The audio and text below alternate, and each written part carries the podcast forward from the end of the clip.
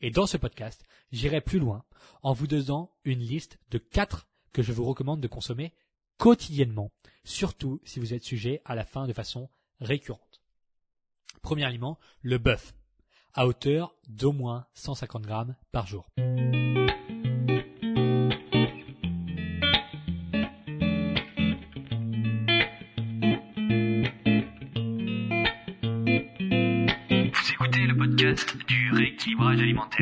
L'émission réservée à ceux qui veulent reprendre leur santé en main tout en continuant à vivre une vie sociale épanouie. Chaque semaine, venez discuter alimentation, mode de vie, perte de poids et bien-être avec Maël Brosso.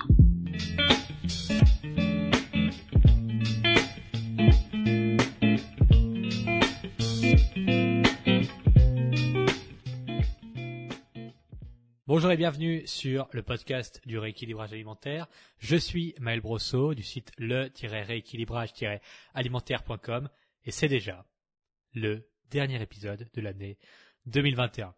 Vous savez, j'ai toujours la même réaction quand des élèves ou des gens qui me suivent me demandent comment maigrir plus vite. Je suis fasciné par l'absence de cohérence humaine. Non seulement parce que la plupart des gens qui cherchent à perdre du poids sont en surpoids depuis des années, c'est-à-dire que pendant 6, 8, 10 ou 20 ans, ils ont toujours pesé 85, 95, 105, même 115 kilos. Et quand j'annonce qu'une perte de 10 kilos pourra prendre entre 3 et 6 mois, eh bien tout d'un coup, bah, c'est trop long. C'est trop long, quand bien même l'individu a passé les 15 dernières années de sa vie avec ses 10 kilos en trop sur le dos. Alors pour une raison absolument irrationnelle, les 15 années passées disparaissent et la réalité doit se soumettre à une échelle définie dans l'esprit de cette personne. Alors pourquoi pas? Mais en plus de ça, c'est oublier la nature du temps qui passe. Si vous avez 29, 43 ou 56 ans, ça ne change pas grand-chose à mon exemple. Quand on me dit que 10 kilos perdus en 5 mois, c'est trop lent, eh bien, je commence par rappeler que c'est un plus grand progrès que les 15 dernières années passées réunies pour certains. Mais surtout, je pose une question très simple. À quelle vitesse s'est déroulé le printemps 2012 C'est-à-dire que de février jusqu'à juin 2012, en y repensant, est-ce que ces 5 mois semblent extrêmement longs dans votre esprit? Non. Pour 100% des gens, c'est passé comme un claquement de doigts. Alors au même titre que 2021 est passé comme un claquement de doigts pour moi. Alors si cinq mois sont passés très vite en 2012, pourquoi les cinq mois de rééquilibrage alimentaire à venir sont trop longs? Selon quels critères? Si le surpoids était acceptable pendant 15 ans, pourquoi les progrès à faire dans les cinq mois à venir sont devenus insupportables? Cherchez où est la cohérence dans votre raisonnement la prochaine fois que vous vous plaignez de maigrir trop lentement. Croyez-moi, s'il vous reste 50 ans à vivre, perdre 10 kilos en 3 mois ou en 7 mois ne changera absolument. Et je le répète, cela ne changera absolument rien. Perdre 10 kilos en 3 mois ou en 7 mois sur l'échelle d'une vie, ça ne change rien du tout. C'est du pareil au même. Par contre, la quantité de sacrifices à faire à court terme sera intenable pour maigrir extrêmement vite. Donc pour résumer, s'il vous reste 50 ans, 40 ans à vivre, que vous perdiez 10 kilos en 3 mois ou en 7 mois, ça ne changera rien du tout dans le grand schéma des choses. Par contre, à court terme, il y aura une grande différence si vous essayez de perdre vos 10 kilos le plus rapidement possible et surtout, ce sera très souvent solvé par un échec. Bref, c'est le dernier épisode de l'année. Alors avant de démarrer l'enregistrement, je pensais être à la ramasse complet en termes de podcast pour 2021. Et si effectivement je n'ai pas été prolifique, le rythme de publication obtient une moyenne honorable d'un épisode par mois pour 2021. Ce qui, permettez-moi de vous le dire, vu la quantité de boulot que j'ai eu cette année, est tout de même au-dessus de mon estimation à la louche. Alors, bravo pour ça. Je me félicite parce que je peux pas vous entendre le faire, mais vous pouvez quand même taper des mains chez vous si ça vous si ça vous penche. Bref, dans l'épisode d'aujourd'hui, je pourrais vous parler d'énormément de choses, puisque c'est le dernier de l'année 2021 et qu'il s'est passé beaucoup de choses en 2021. Je pourrais vous raconter l'expérience que j'ai faite, euh, qui n'était, qui était finalement de ne manger que du bœuf, donc 1,3 kg par jour, tous les jours, pendant trois mois cette année. Oui, j'ai fait ça, et oui, il viendra un moment où je devrais vous raconter cette expérience parce que c'était riche d'enseignements. Et je pourrais vous raconter que la prise de sang que j'ai faite à l'issue de cette expérience était fantastique. mais vraiment fantastique, alors que je m'attendais à un cataclysme, notamment au niveau du cholestérol, mais c'est absolument merveilleux et c'est mieux que mon ancienne prise de sang de 2019. Donc, on en parlera, il viendra un moment dans l'année 2022 où je devrais vous parler de cette expérience qui a duré trois mois. Et je pourrais aussi vous raconter comment j'ai réglé les problèmes digestifs que ma grand-mère traîne depuis 30 ans grâce à un régime inspiré de celui que j'ai fait pendant ces trois mois. Je pourrais vous expliquer comment j'ai continué à m'entraîner alors que c'était la pire année de ma vie pour cette pratique et que ma motivation était dans mes chaussettes. Je pourrais vous raconter un paquet de trucs, mais je me suis arrêté sur neuf conseils sur lesquels j'ai travaillé en 2021. La plupart sont des sujets que j'ai approfondis au cours de divers travaux cette année sans vraiment vous en parler ailleurs, alors c'est le bon moment. Juste avant de débuter cet épisode, parce que oui, il n'est pas encore débuté si jamais vous aviez remarqué eh bien, vous devez savoir que j'ai ouvert les portes de mon nouveau programme cette semaine. Il s'appelle le protocole métabolique et est destiné à toutes les personnes bloquées dans leur perte de poids à cause d'un métabolisme lent si vous avez les symptômes, c'est-à-dire une grande difficulté à maigrir, une tendance naturelle à la prise de poids, un stress chronique qui s'est installé au cours des derniers mois, dernières années, des problèmes de sommeil, une frilosité récurrente, de la stagnation durable, et il y a tout un tas de symptômes que je détaille sur la page de présentation, eh bien je vous invite à vous rendre dès maintenant sur la page du programme pour vérifier vos symptômes et pour rejoindre le protocole métabolique si nécessaire. L'adresse pour le trouver est www.rééquilibrage-alimentaire.com slash protocole. Le podcast maintenant. Ce podcast que je veux commencer en vous disant que tout ce qui est simple à faire est aussi simple à ne pas faire. Je répète parce que c'est une phrase importante. Tout ce qui est simple à faire est aussi simple à ne pas faire. Techniquement, la perte de poids est facile. Sur le papier, ça n'a rien de sorcier puisque le niveau zéro de la gestion du poids est soumis au mécanisme des flux caloriques. C'est extrêmement simple de dire mange moins et bouge plus. C'est simple et techniquement c'est valable, c'est viable. L'intégralité des méthodes pour maigrir produisent des résultats uniquement parce qu'elles vous emmènent en déficit calorique avec plus ou moins d'amplitude. Si vous perdez du poids, vous mangez moins de calories que ce que votre corps dépense. Sinon, vous mangez trop. C'est arbitraire, c'est non négociable. L'ennui, c'est qu'en théorie, il n'y a pas de différence entre la théorie et la pratique.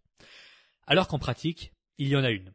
Si le déficit calorique est effectivement le seul moyen de maigrir, le niveau zéro de compréhension ne prend pas en compte les, ne prend en compte, pardon, que la variable énergétique alors qu'il y en a des dizaines déterminantes dans votre vie, comme vos habitudes, vos hormones, votre emploi du temps, vos pathologies, votre génétique, votre psychologie, etc., etc. L'enjeu est différent quand on change de niveau. On comprend rapidement que le déficit calorique doit exister, certes, mais en produisant un minimum de friction et en apportant un maximum de résultats sur cette tangente, la tangente friction sur résultat. Autrement dit, on cherchera à optimiser au maximum le ratio friction sur résultat, que l'on pourrait aussi définir comme étant le ratio effort sur progrès. Mais alors qu'est-ce que ça veut dire? Un minimum de friction implique que vous puissiez manger selon vos goûts, selon vos envies, sans être affamé, sans devoir y penser constamment, sans être fatigué, sans être trop frustré, sans que la perte de poids bouleverse vos habitudes. Et de l'autre côté, un maximum de résultats implique que vous puissiez percevoir une progression tangible, physiquement et psychologiquement. Que vous dormiez mieux, que vous soyez moins essoufflé, que vos ceintures soient moins serrées, que votre poids descende, que vos bilans sanguins s'améliorent, que votre tension artérielle descende et que votre sensibilité à l'insuline augmente. Et tout un tas de facteurs que vous pouvez définir par vous-même comme étant dans la case résultat. À partir du moment où, sur une durée prolongée, l'addition des résultats ne surpasse pas l'addition des efforts, eh bien, vous devenez bien plus susceptible d'abandonner. C'est-à-dire que l'abandon est favorisé par une situation dans laquelle l'addition de tous les résultats que vous avez obtenus est moins élevée que l'addition de tous les efforts que vous avez fournis. Ça pourrait être la formule mathématique de la perte de poids pérenne. Le principe du rééquilibrage alimentaire est alors de maximiser vos chances d'entretenir un déficit calorique adapté, vous permettant de maigrir sans rechuter grâce à un ratio tenable de friction sur résultat. Et pour cela, je vais vous partager 9 conseils aujourd'hui. Et je vous recommande chaudement d'écouter les autres épisodes du podcast, puisque l'intégralité de ce que je partage a vocation à vous aider dans ce sens. D'abord, il faut comprendre qu'une perte de poids durable doit être excitante pour vous et pas contraignante. Autrement dit, vous devez envisager la perte de poids sous l'angle du potentiel à explorer et pas sous celui d'une nostalgie illusoire. Plutôt que de penser constamment à ce gâteau que vous auriez pu manger sans culpabilité quand vous pesiez 95 kilos. Il faut penser à cette robe que vous pourrez mettre quand vous en ferez 73. Non pas qu'il soit impossible de mettre une robe en faisant 94 kilos, mais simplement en restant honnête avec vous-même et en attestant que depuis le départ, si vous ne mangez pas le gâteau aujourd'hui, c'est parce que votre corps à 94 kilos ne vous plaisait clairement pas. La progression physique doit s'évaluer à l'aune des progrès qui vous attendent, pas en ressassant constamment les opportunités caloriques sur lesquelles vous tirez un trait. À chaque fois que vous vous sentez frustré ou restreint, vous pouvez retourner la pièce. Vous venez de perdre 12 kilos et il en reste 10 à éliminer.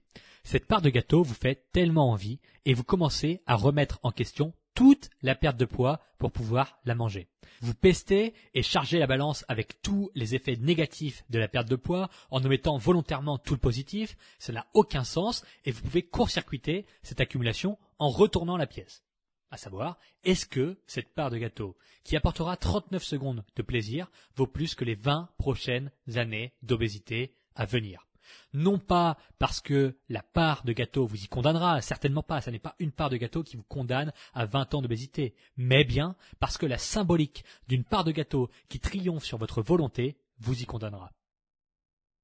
C'est sûr que c'est désagréable de faire un truc pareil. On préférerait vivre dans l'illusion de ses pulsions en se laissant convaincre que la part de gâteau en vaut le coup. Mais c'est malhonnête de se laisser convaincre. Et si vous tenez vraiment à la personne que vous voulez devenir, vous lui dites la vérité. Ça n'est pas marrant. L'idée n'est pas de subir 24 heures sur 24, mais d'apprendre à aimer les efforts à fournir pour obtenir des résultats. Cela se fait généralement par effet contraste. Vendredi dernier, une de mes élèves m'a envoyé un message intéressant.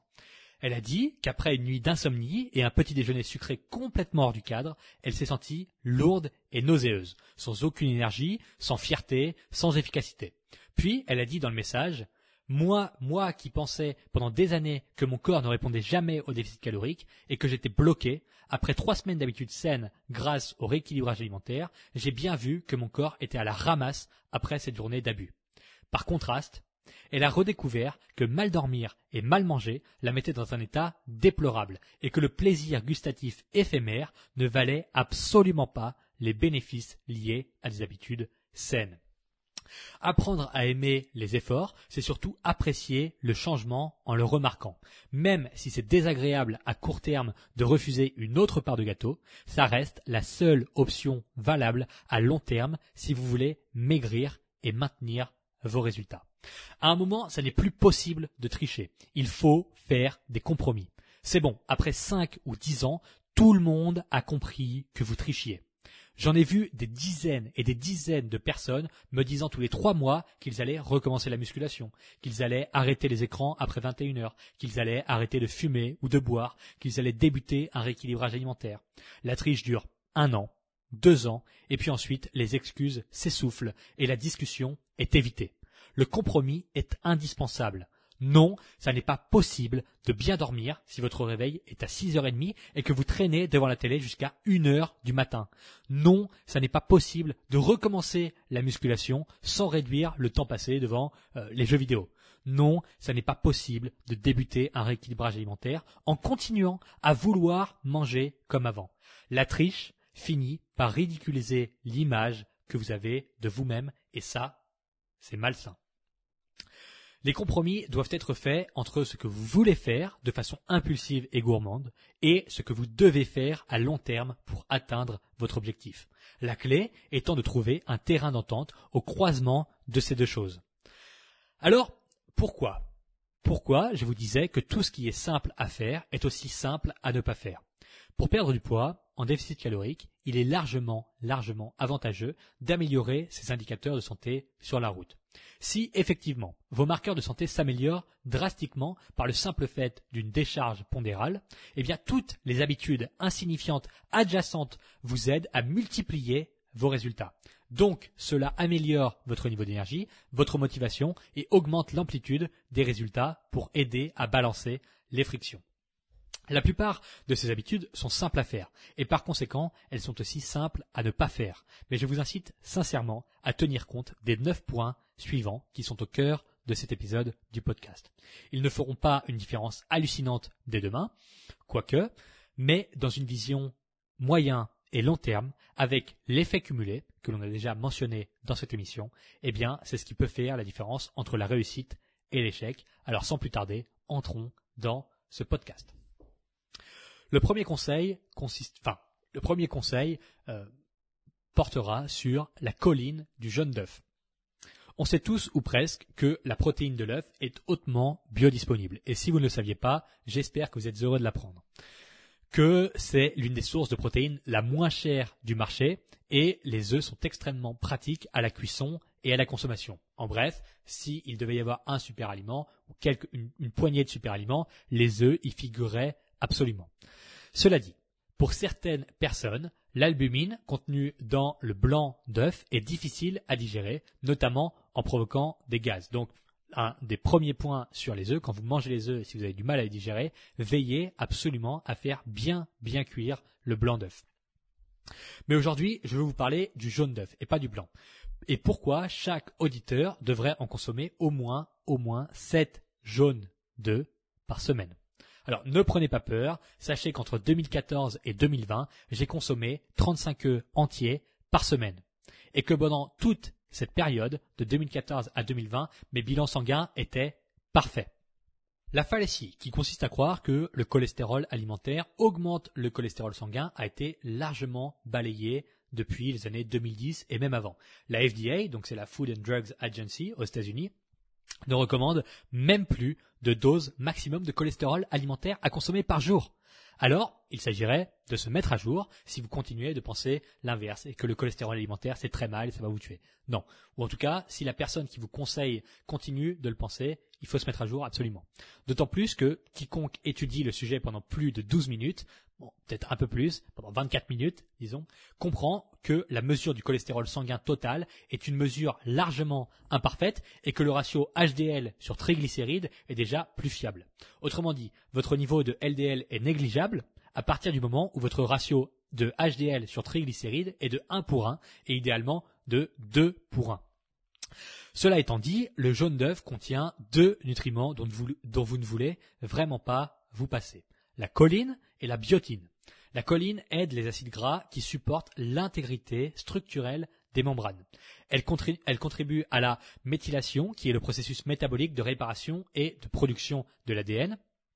Et elle contribue à la production d'acétylcholine, qui est un neurotransmetteur indispensable pour le contrôle musculaire, pour la mémoire, pour la concentration, pour la régulation des battements cardiaques, mais surtout, et surtout, et c'est pour ça que j'en parle, parce que la choline aide à déstocker le cholestérol du foie en l'envoyant dans le flux sanguin. Et par là même, un apport adéquat en choline contribue à prévenir l'apparition du foie gras non alcoolique. Et croyez-moi, un foie qui fonctionne à plein régime fait une différence notable sur votre capacité à éliminer du gras. Et c'est majoritairement pour ça que je vous incite à consommer des jaunes d'œufs. Ensuite, la biotine est un autre nutriment contenu dans le jaune d'œuf, c'est la vitamine B7 en fait. Elle est trouvée dans d'autres aliments, mais le jaune d'œuf en est une excellente source. Le rôle le plus notable de la biotine, c'est qu'elle est un cofacteur à la production d'enzymes qui aident votre corps à métaboliser les macronutriments et elle est aussi impliquée dans les actions du pancréas, de la glande surrénale et de la thyroïde et on verra ensuite pourquoi c'est important que la thyroïde ait bien tous les nutriments qui sont nécessaires à son fonctionnement. Alors, dans le cadre d'un rééquilibrage alimentaire, vous aurez une bonne base de travail, en tout cas, votre foie aura une bonne, base de travail avec 7 jaunes d'œufs par semaine. Et je le répète, dans ce cas, le plus semble être le mieux. Alors, comme pour les protéines, l'apport que je recommande est un palier accessible à tous. Il ne tient qu'à vous de comprendre le message sous-jacent. 7 œufs par semaine. 7 jaunes d'œufs par semaine. Alors si la digestion des œufs est difficile, supprimez le blanc et vous verrez une différence nette immédiate. D'abord, commencez par le faire bien cuire, il faut absolument bien faire cuire le blanc d'œuf. Et puis, si jamais vraiment c'est trop difficile pour vous de digérer l'albumine, ça, correspond à peu près à 4 euh, à 5% de la population. Donc si jamais c'est trop difficile pour vous de digérer, eh bien, eh bien vous, supprimez le, le blanc d'œuf complètement. Et je vous recommande également de ne pas faire cuire le jaune d'œuf, ou en tout cas pas trop, pour préserver un maximum des nutriments thermosensibles qu'il contient. Ok, c'était le premier point. Le second point, c'est le foie de ruminant. Le deuxième conseil que je vais vous donner dans ce podcast m'est tombé dessus il y a seulement trois mois. Avant ça, je n'avais jamais mangé de foie de ruminant. Ou en tout cas contre ma volonté et je ne le savais pas. Ou on m'a peut-être forcé quand j'étais gamin, je ne sais pas. Mais en lisant le livre et en écoutant les podcasts de Paul Saladino, j'ai halluciné en découvrant la quantité de nutriments contenus dans le foie de bœuf. C'est incroyable. Le foie de bœuf est l'aliment le plus nutritif qui existe sur Terre. Aucun autre aliment n'arrive à la cheville du foie de bœuf en termes micronutritionnels. Et quand je veux dire l'aliment le plus nutritif sur Terre, c'est l'aliment le plus nutritif facilement accessible à la population mondiale. C'est-à-dire que oui, vous allez peut-être peut-être que le foie d'ours blanc est plus nutritif que le foie euh, de bœuf et encore mais globalement, personne ne peut accéder à du foie d'ours blanc. Alors que le foie de bœuf, partout en France, vous pouvez accéder à du foie de bœuf et c'est c'est un bon, c'est un trésor de nutriments. Disons ça comme ça et il n'y a aucun aliment qui lui arrive à la cheville et de loin. Le plus dingue, c'est que ça ne coûte quasiment rien. Non seulement c'est le meilleur aliment sur Terre, mais en plus le rapport qualité-prix dépasse tout le reste. Même les protéines du foie de bœuf reviennent moins chères que les protéines des œufs, puisqu'on a quasiment 27 grammes de protéines pour 100 grammes de foie de bœuf. C'est complètement dingue. Et j'aurais dû m'en douter. La viande rouge musculaire est déjà excessivement nutritive. Mais le foie est à un autre niveau. Et dès que je l'ai compris, eh bien, je l'ai remarqué partout. Alors pourquoi? Les carnivores, les lions, les loups, les ours, les tigres mangent en priorité le foie de leur proie. Chez les loups, c'est toujours le chef de meute qui mange le foie. Alors pourquoi? Eh bien parce que c'est la partie la plus nutritive qui soit. Dans la tribu des Hansa, qui sont des chasseurs-cueilleurs, le foie d'une proie est quasiment considéré comme un mets sacré. Non, en fait, c'est pas quasiment, il est carrément considéré comme un mets sacré et ils le mangent cru. Alors finalement, la viande musculaire et pauvre en graisse est une adaptation évolutive qui répond aux normes actuelles, mais jusqu'au XXe siècle, la viande des ruminants grasse et les organes n'étaient jamais relégués au second plan. Au contraire, en vérité, parce que tous les nutriments s'y trouvent un des enjeux majeurs de la perte de poids, c'est qu'en déficit calorique, vous avez moins de calories disponibles pour remplir vos besoins micronutritionnels. Forcément, si vous passez d'un apport de 2300 calories à 1700 calories, vous avez moins d'opportunités d'obtenir suffisamment de nutriments. C'est logique, c'est un calcul mathématique logique. Le problème, c'est que le stress engendré par le déficit calorique réclame à votre organisme de tourner à pleine fonction et cela nécessite d'emplir vos apports micronutritionnels. C'est la raison pour laquelle les aliments qui composent vos repas pendant votre perte de poids devraient contenir un excellent rapport calories sur nutriments. Même si en thermodynamique 10 calories de Nutella sont bien égales à 10 calories de bœuf, de foie de bœuf, eh bien sur le plan nutritif, 10 calories de foie de bœuf sont largement, largement supérieures aux 10 calories de Nutella, et ce sur un facteur 1000 ou 2000. Quasiment. Donc, dans cette dimension, je vous recommande vivement, mais alors vivement, de consommer du foie de bœuf parce qu'il contient énormément de nutriments indispensables au maintien de vos fonctions organiques, la vitamine A, les vitamines du groupe B, le zinc, le magnésium, le potassium, le cuivre, de la choline, du fer et du phosphore et encore un paquet de trucs vraiment importants. Donc, le premier pas pour les femmes étant de manger beaucoup plus de viande rouge pour le faire et donc éviter la triade horrible qui est celle de l'anémie, aménorrhée et ostéoporose, eh bien la seconde marche pour les femmes, ce sera d'inclure au moins une fois par semaine 100 grammes de foie de bœuf dans un repas. Et ensuite, vous pourrez monter si jamais vous pensez qu'il faut monter. Le goût et la texture sont un peu désagréables pour certains, et pour moi y compris, je l'assume, je l'avoue en tout cas. Vous pouvez contourner ça en faisant tremper votre portion de foie pendant 24 heures dans du lait et ensuite la faire cuire. Ça va enlever cette espèce de goût un peu désagréable qui est finalement le goût des abats. Ou bien vous le hachez, vous hachez votre foie de bœuf et vous le mélangez avec une portion de steak haché, de viande musculaire, comme je le fais moi. Troisième point. Après la colline du jaune d'œuf, le foie de bœuf, on va passer à quelque chose de non alimentaire. Marchez 15 minutes après chaque repas. Si vous suivez le podcast, ou globalement si vous suivez n'importe quelle plateforme sur laquelle je suis actif, vous m'avez entendu parler de la marche à des dizaines de reprises cette année. Cela dit, le propre d'un bon pédagogue, c'est de répéter la même chose avec le même entrain des centaines de fois. D'accord. Sachez que n'importe quelle activité physique est bénéfique.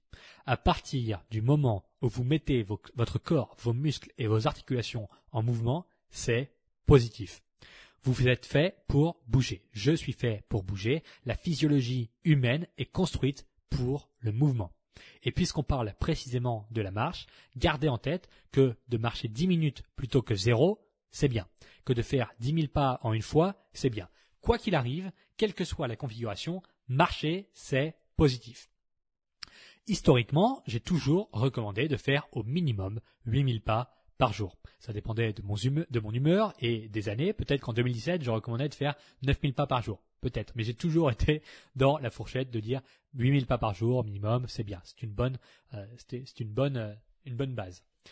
Alors, j'ai toujours dit de le faire quand vous voulez, à la vitesse que vous voulez, et personnellement, depuis 2018, je dois faire 12 500 pas par jour en moyenne, et ces pas, je les faisais majoritairement sous forme de promenade cumulée, à savoir 35-40 minutes pour aller et revenir de la musculation, puis une heure de promenade vers 18h30. C'est ce que j'ai fait globalement au cours des trois dernières années.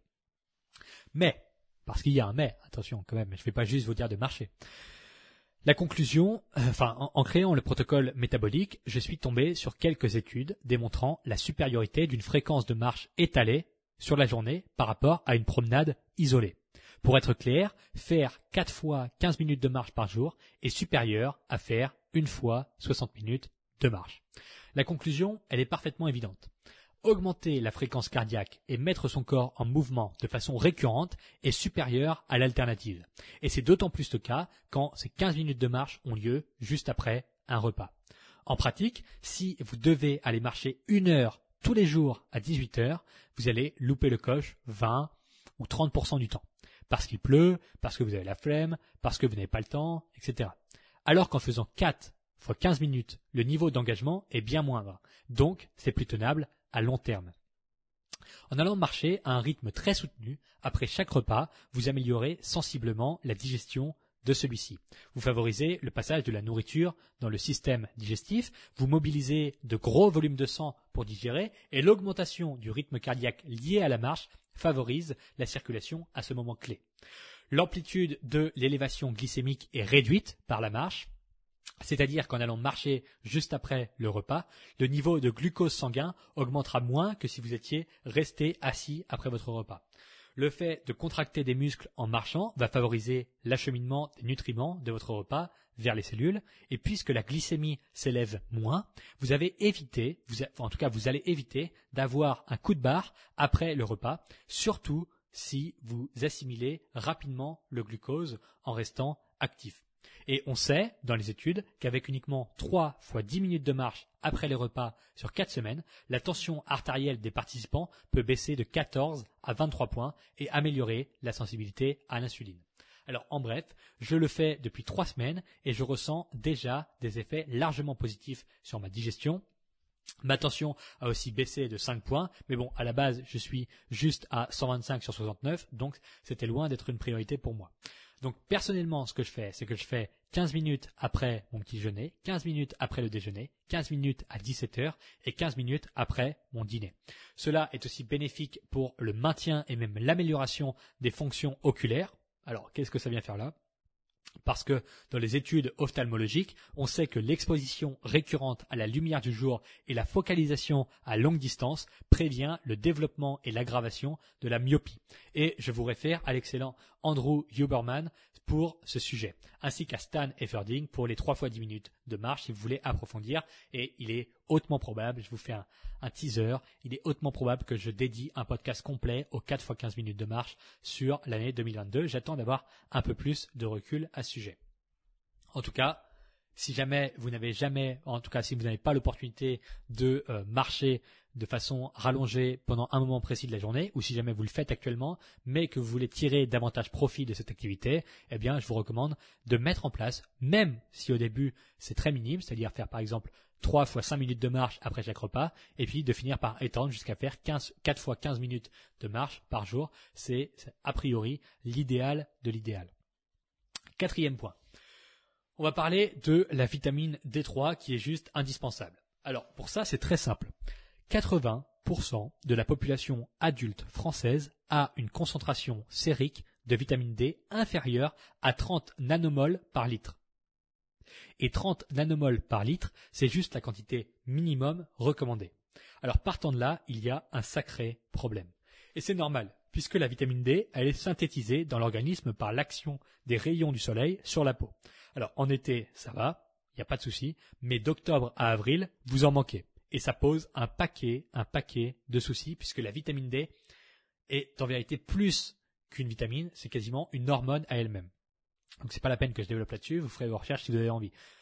Donc premièrement, pourquoi? Et pas parce que la vitamine D, elle est impliquée dans énormément, énormément de fonctions organiques, en passant de l'absorption du calcium et du phosphore à la régulation hormonale, à la coagulation, au fonctionnement du système immunitaire. Et d'ailleurs, c'est pour ça que vous tombez malade en hiver, plus qu'en été. Ce n'est pas parce qu'il fait froid l'hiver, mais c'est en grande partie parce que les taux sériques de vitamine D que vous avez dans le sang sont bien moindres mais aussi la régulation des émotions et du sommeil. Et puis, dans le cadre de la perte de poids, la vitamine D joue un rôle de régulation de l'appétit et du sommeil, j'en ai déjà parlé.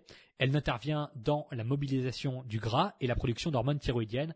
Bref, en manquer, c'est vraiment, mais alors c'est vraiment se tirer une balle dans le pied. Manquer de vitamine D, c'est vraiment, c'est complètement, depuis les années que j'en parle et vu le consensus scientifique énorme qu'il y a autour de la vitamine D, ça serait complètement débile de manquer de vitamine D quand on sait tous les, tous les rôles dans lesquels elle est, euh, elle est, absolument indispensable. Surtout que il y, y, aurait peut-être excuse du prix, mais non, la vitamine D, ça ne coûte pas cher du tout et vous ne pouvez pas vous tromper. Sans complément alimentaire de vitamine D, vous en manquez. C'est tout. Si vous ne prenez pas de complément alimentaire de vitamine D, vous manquez de vitamine D. Parce que 30 nanomoles par litre, c'est la quantité minimum recommandée, d'accord? 30 nanomoles par litre, c'est le minimum recommandé en France. La quantité optimale, elle se trouve autour de 60 nanomoles par litre et jusqu'à 75 nanomoles par litre. Alors ne rêvez pas, vous n'y êtes pas et vous n'y serez jamais, jamais sans complément alimentaire. La prise de 4000 UI, donc ce qui fait 100 microgrammes de vitamine D3 par jour sous forme de gélules ou de gouttes est une bonne base. À titre purement indicatif, je prends 8000 UI par jour et j'ai dû en prendre bien, mais alors bien davantage pendant un moment afin d'emmener mon taux sérique à 60 nanomoles par litre et d'après mes analyses de sang, j'arrive à maintenir 55 nanomoles par litre avec environ 8000 UI de vitamine D par jour, soit 200 microgrammes. Le test sanguin pour connaître votre concentration sérique est le 25-hydroxyvitamine D. Donc c'est le 25-OHD quand vous faites vos analyses de sang. C'est le meilleur marqueur du, statut en vitamine D et je ne suis pas certain qu'il soit disponible en routine, c'est-à-dire que, quoique en fait, en fait, c'est possible.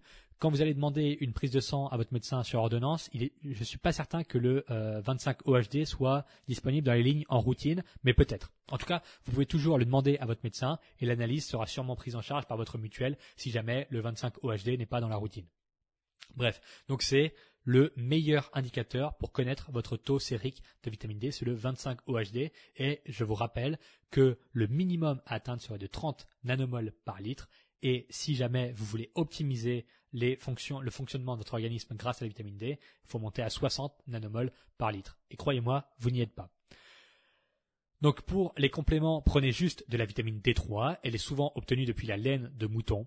4000 UI par jour, ça vous coûtera quelque chose comme 6 ou 7 centimes par prise. donc sans déconner, avec tous les effets bénéfiques liés à la vitamine D, en tout cas à un taux sérique acceptable, vous ne pouvez pas tirer un trait sur, enfin, vous êtes obligé finalement de tirer un trait sur ces 7 centimes par jour pour améliorer tous vos marqueurs de santé grâce à la vitamine D. Donc, je vous recommande vivement de faire vos recherches sur la vitamine D si vous voulez vraiment finir de vous convaincre. Et c'est hallucinant, mais c'est complètement hallucinant qu'un truc aussi bénéfique et qui crée un consensus indéniable dans la littérature scientifique ne soit pas plus poussé auprès de la population.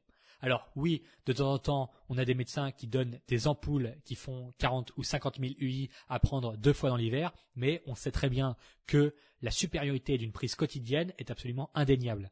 Donc une prise quotidienne et euh, à l'année est absolument supérieure à une prise en one shot une fois ou deux fois par an. Mais bon, c'est toujours mieux que rien de prendre une ampoule de 40-50 000 UI une fois dans l'hiver, mais c'est bien, c'est bien largement supérieur de prendre 4 000 UI par jour. D'autant plus qu'on commence à avoir un paquet, mais alors j'enregistre ce podcast en décembre 2021, on commence à avoir un paquet d'études allemandes montrant la corrélation entre le développement de formes graves du virus imprononçable et de la carence en vitamine D. À comprendre, 60 nanomoles de vitamine D par litre bloquent quasiment toutes vos chances de succomber du truc interdit de nommer, mais dont vous entendez parler nuit et jour depuis 2020. J'espère que vous êtes perspicace pour comprendre ce que je voulais dire. Cinquième point, le sodium est un allié de choix. Encore une bonne idée reçue qui va tomber, décidément, dans ce podcast, on n'arrête pas. Et c'est celle du sodium. Oui, oui, c'est probablement une bonne idée de limiter sa consommation de sodium si la majorité de votre alimentation est constituée de malbouffe et de fast-food. Oui, trois fois oui. Maintenant, si vous suivez le rééquilibrage alimentaire et que 80% de votre alimentation est constituée d'aliments bruts non transformés, comme de la viande, du poisson, des œufs, des fruits, des légumes et des céréales, vous manquez sûrement de sodium. D'abord, le sodium ne cause pas la rétention d'eau, pas dans un dosage cohérent de 4000 mg par jour. Si vous faites de la rétention d'eau, c'est sûrement par manque de sodium, et pas l'inverse. Donc on renverse le narratif. Alors votre corps tente de conserver le plus de fluide possible. Deuxièmement, le sodium n'est pas responsable de l'hypertension artérielle chez, chez les sujets en bonne santé. Si vous consommez 4000 mg de sodium par jour, l'élévation systolique pourra monter jusqu'à 5 points, ce qui est absolument insignifiant. Par contre, un manque chronique de sommeil peut faire grimper la tension de 30 points et l'absence d'activité physique de 20 points. OK? Et c'est cumulatif. Autrement dit, le sodium chez les individus consommant majoritairement des aliments bruts est injustement pointé du doigt. Et cela s'est fait dans les années 70 en Amérique, quand les lobbies du sucre et des céréales devaient pointer du doigt un coupable. Pas de chance, le sel en a payé les frais. Et on sait d'ailleurs, désormais, qu'un apport inférieur à 3000 mg de sodium par jour est dommageable et augmente les risques de mortalité dus à des incidents cardiaques. Contre-intuitif, n'est-ce pas? Et vous pouvez, faire, vous pouvez faire les recherches. En deux minutes sur Google, vous trouvez la validation de ce que je vous dis là. Un apport inférieur à 3000 mg de sodium par jour augmente le risque de mort par cause cardiaque. Donc, la régulation de l'appétit, maintenant on va quand même passer au point positif du sodium parce qu'il faut en manger. La régulation de l'appétit est aussi largement influencée par un apport suffisant en sodium. Pour ne pas trop m'étaler, vous trouvez vous trouverez pardon 4000 mg de sodium dans 9 g de sel de table, puisqu'il est composé à environ 40% de sodium et 60% de chlorure. Un bon indicateur consiste à saler vos repas selon vos goûts. Et globalement, 9 grammes de sel de table par jour, ça vous fera deux petites cuillères à café remplies par jour à saler. Et vous êtes très probablement en dessous ça. Et bon, généralement, la nature fait bien les choses. Si vous vous remettez à saler selon vos goûts, eh bien, euh, juste en faisant confiance à votre palais, vous allez saler convenablement vos repas et atteindre 9 grammes de sel, soit 4000 mg de sodium par jour. Si vous faites beaucoup de sport, et notamment des sports qui vous font transpirer, vous pouvez monter à 5000, 5500 mg par jour. Au passage, vous devriez opter pour un sel iodé afin de grappiller vos 800 microgrammes d'iode quotidien indispensables à l'activité thyroïdienne et donc au maintien des fonctions métaboliques. Et en pratique, je parle de ça en détail avec des indications claires et précises dans le protocole métabolique. Ok, on arrive au sixième point.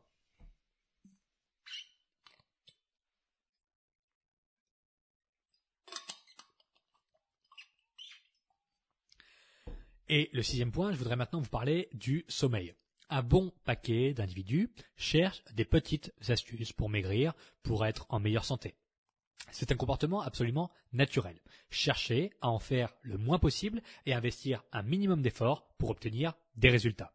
L'ennui, c'est que dans le cadre de la santé et de la perte de poids, les petites astuces sont souvent insignifiantes tant que les fondamentaux ne sont pas solidement ancrés. Alors, je vais vous dire quelque chose qui ne vous fera pas du tout rire. Dormir, c'est extrêmement important. Qui a rigolé? Pas sûr qu'il y ait grand monde. Oui, les protéines sont importantes. Oui, marcher, c'est important. Mais le sommeil est véritablement la pierre angulaire d'une santé optimale. À tel point qu'on peut indexer, sans trop de mal, la qualité de votre temps éveillé sur la qualité de votre temps de sommeil. Et pour ça, il n'y a pas de petites astuces. Le sommeil régule la production des hormones clés et vos hormones définissent en grande partie votre vie et ce que vous expérimentez au quotidien. Alors je vais juste vous citer le meilleur que vous pourrez adapter, selon vous et selon votre réalité. Ne pensez pas que ça fonctionne pour les autres, mais pas pour vous. Bien dormir réclame d'y investir des efforts, mais ça vaut toujours, toujours le coup, puisque votre temps de euh, votre temps d'activité éveillée est un reflet quasiment 100% fiable du temps, euh, de, de, la qualité de votre temps de sommeil. Donc, numéro 1, se coucher toujours à la même heure et se lever toujours à la même heure. Numéro 2, consommer du fructose immédiatement au réveil. Numéro 3, s'exposer à l'air extérieur et idéalement au soleil pendant 10 minutes le plus tôt possible après le réveil, notamment pour la production de AMSH et pour la régulation de la production de mélatonine. Je vais pas aller trop loin. Numéro 4, arrêter toutes, toutes les lumières bleues au moins 45 minutes avant de se coucher et réduire l'intensité de l'éclairage de la maison. Numéro 5, manger de la caséine et du fructose avant de se coucher. Donc par exemple, un yaourt à la grecque et un abricot au sirop. Numéro 6, prenez du tréonate de magnésium et de la théanine une heure avant de se coucher ou 30 minutes avant de se coucher. Numéro, je sais plus, se coucher dans le noir et le silence complet dans une pièce à 16 degrés. Et éventuellement, dernier point, éventuellement, si vous êtes dans une situation de surpoids conséquent, vous équipez d'un CPAP. La traduction française, ça doit être quelque chose comme euh, euh, pressuriseur d'air positif en continu. Je sais pas, je connais pas vraiment le nom euh, en français, mais en tout cas, si vous tapez CPAP, C-P-A-P, vous allez trouver ça sur Google. Et ça résout complètement l'apnée du sommeil que vous faites peut-être sans le savoir. Voilà. Bref, si vous pensez qu'un autre épisode de votre série est plus important que de dormir une heure de plus, vous vous trompez, le sommeil est absolument primordial et d'autant plus dans le cadre d'une perte de poids. Septième point de ce podcast, comme ça. C'est un des principes fondateurs du protocole métabolique. On va parler des aliments à haut indice de satiété. Donc d'ailleurs, l'intégralité des points mentionnés dans ce podcast trouve une place dans le protocole métabolique. La différence principale, c'est qu'ici, on reste très théorique, alors que dans le programme, je vous donne des conseils contextuels et adaptables en pratique pour chacun. Il y a deux raisons principales qui expliquent, les abandons dans la perte de poids. La faim et la frustration. La frustration, on la mitige dans le rééquilibrage alimentaire en ne bannissant aucun aliment. La faim, quant à elle, euh, elle est perçue comme une fatalité. En se disant, si j'ai faim, c'est que je brûle du gras, c'est normal. dans une certaine mesure, la faim est un indicateur ressenti, interprétable comme ceci, mais largement imparfait. Mais surtout, c'est désagréable au point où, je le répète, ça pousse énormément de gens à abandonner leur perte de poids. Alors pour limiter ce phénomène, vous devez consommer des aliments à haut indice de satiété. Et dans ce podcast, j'irai plus loin en vous donnant une liste de quatre que je vous recommande de consommer quotidiennement, surtout si vous êtes sujet à la faim de façon récurrente. Premier aliment, le bœuf, à hauteur d'au moins 150 grammes par jour. Une orange par jour, tous les jours une pomme entière par jour, tous les jours, et une pomme de terre de taille moyenne par jour, tous les jours. Ce sont les quatre aliments qui se trouvent en haut de l'index de satiété alimentaire. Alors plutôt que d'en parler des heures, tentez votre chance, essayez pendant une semaine et vous verrez. Non seulement c'est l'idéal pour lutter contre la faim, mais ça l'est aussi pour le déficit calorique, car ce sont des aliments riches en micronutriments. Alors je répète, si jamais vous êtes extrêmement sujet à la faim et que c'est ça qui vous pousse à l'échec régulièrement, essayez d'appliquer ce qui suit, cette liste. À savoir, manger au moins 150 grammes de bœuf par jour tous les jours, une orange entière, une pomme entière et une pomme de terre moyenne par jour. Le reste, vous continuez à faire comme d'habitude, mais si vous appliquez ça, vous allez voir une différence notable après une semaine, je vous le garantis. Huitième point de ce podcast, et j'aimerais aller un peu vite là-dessus maintenant, le potassium. Le potassium est important dans la régulation de votre niveau d'énergie et d'appétit. Dans la plupart des cas, vous pourrez réduire significativement votre niveau de fatigue, à condition d'avoir un sommeil correct, bien sûr, en apportant à votre organisme suffisamment de potassium. Il agit en couple avec le sodium que j'ai déjà mentionné un peu plus tôt dans cet épisode. J'espère que vous en souvenez. En réalité, il y a déjà beaucoup de potassium dans votre alimentation et si vous suivez les principes du rééquilibrage alimentaire, vous en aurez déjà une bonne quantité. Mais comme d'habitude, la différence entre suffisamment et quantité optimale, elle est parfois bien éloignée, bien éloignée. Pour le potassium, l'idéal est d'atteindre 4700 mg par jour. Et vous en avez par exemple 400 mg dans un yaourt, 900 mg dans une pomme de terre, 1000 mg dans un avocat entier, 500 mg dans un verre de jus d'orange, 600 mg dans 100 g d'épinards, 600 mg dans 170 g de viande rouge. Alors vous l'avez compris, les opportunités ne manquent pas, mais on comprend bien comment atteindre 4700 mg est différent de stagner ou d'atteindre juste 3000 mg. Dans l'absolu, ça n'est pas dramatique d'être à 3000, 3200 mg par jour, mais si jamais vous êtes dans une phase de votre perte de poids qui est compliquée, qu'il est compliqué de sortir, c'est-à-dire vous êtes bloqué, vous êtes en train de stagner, eh bien c'est là que c'est intéressant de mettre au vert tous les indicateurs de la liste, à savoir optimiser ses apports en sodium, optimiser ses apports en iode, optimiser son sommeil, optimiser ses apports en protéines, faire les 4 fois 15 minutes de marche, optimiser ses apports en potassium. Et si vous optimisez toute la ligne horizontale, eh bien ça va largement vous aider à dépasser cette phase de stagnation et c'est pour ça que je vous en parle aujourd'hui, pour vous donner le plus de clés possible et surtout pour ne pas que vous sentiez dans une impasse sans avoir aucun échappatoire. Là, je vous offre des possibilités d'échappatoire, en tout cas des, espèces d'angles de réflexion qui peuvent vous aider à surpasser une stagnation durable. Et là-dessus, excusez-moi, j'ai mis un coup de pied dans l'écran pour ceux qui, sont en train de visionner en vidéo. Désolé de vous avoir fait trembler. Neuvième point de ce podcast et qui est le neuvième et dernier point de l'année. La fréquence métabolique, la fameuse fréquence métabolique. Ce dernier point est largement incompris et je vais devoir rester compréhensible. Dans la mesure où l'audience de ce podcast est large et que je suis ici pour vous aider sans vous perdre, je vais volontairement rester extrêmement schématique. Le métabolisme peut être apparenté à un feu de cheminée. Vous mettez du bois, donc des calories. Le feu brûle le bois. Il utilise les calories et cela produit de la chaleur, donc de l'énergie. La cheminée fait une conversion de calories en énergie. Si vous mettez beaucoup de bois, vous faites entrer beaucoup de calories, le feu va grossir et cela va chauffer davantage.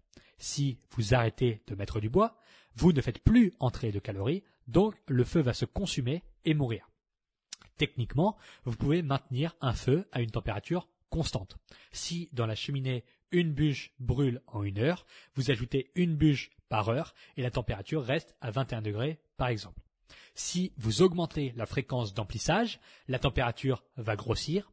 Si vous réduisez la fréquence d'emplissage, la température va réduire. Jusqu'ici, c'est simple.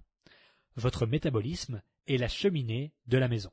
Elle est influencée par d'autres organes, mais globalement, c'est ici que la température de votre corps est régulée. Quand vous perdez du poids, vous avez tendance à affaiblir la fréquence métabolique. Normal. Votre corps doit aller puiser de l'énergie dans vos réserves de gras, et c'est en quelque sorte un bois plus difficile à brûler. La température de votre corps va se refroidir à mesure de votre perte de poids. Malheureusement, cela pose un certain nombre de problèmes, puisqu'un paquet de vos fonctions organiques sont indexées sur votre fréquence métabolique. Si la température baisse trop, votre métabolisme ralentit et l'élimination du gras devient compliquée. Vous devez manger de moins en moins, vous dormez moins bien, vous avez moins d'énergie. En bref, le feu brûle au minimum et votre corps économise le plus d'énergie possible pour ne pas mourir. Ce phénomène se produit même s'il vous reste 20 kilos à perdre. Ça arrive. Comme si votre cheminée était incapable de trouver les 20 kilos de bois que vous stockez sous forme de graisse.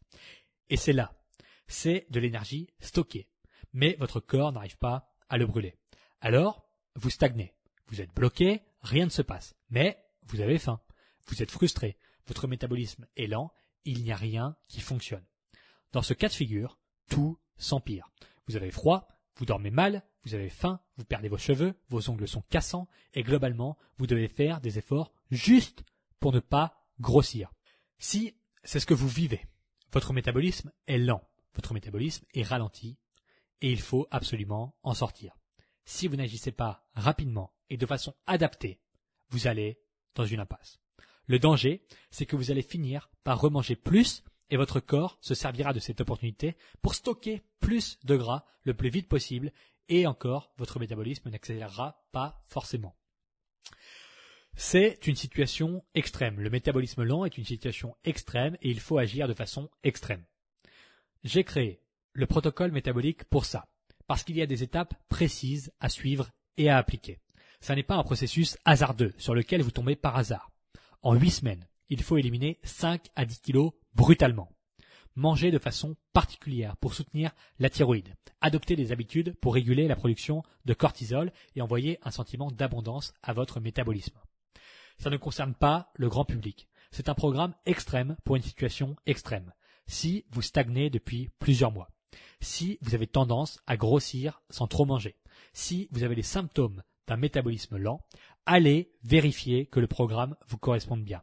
Pour ça, j'ai une série de questions sur la page de présentation. Rendez-vous directement à l'adresse www.rééquilibrage sans accent alimentaire.com slash protocole. Augmenter sa fréquence métabolique est un enjeu, est un des enjeux clés de la perte de poids réussie. La plupart des gens pensent qu'ils ont un problème avec l'alimentation, qu'ils mangent trop ou qu'ils ne bougent pas assez alors qu'en vérité, ils ont juste un métabolisme beaucoup trop faible pour leur gabarit. C'est extrêmement désagréable. Par exemple, en ayant optimisé le plus possible la vitesse de mon métabolisme, je suis capable de manger 3500 à 3700 calories par jour sans grossir, en faisant 75 kilos. Alors qu'en moyenne, la plupart des hommes de 75 kilos mangent 2500 calories par jour pour maintenir leur poids. J'en mange 1200 de plus que les autres parce que j'ai optimisé les marqueurs de la fréquence de mon métabolisme.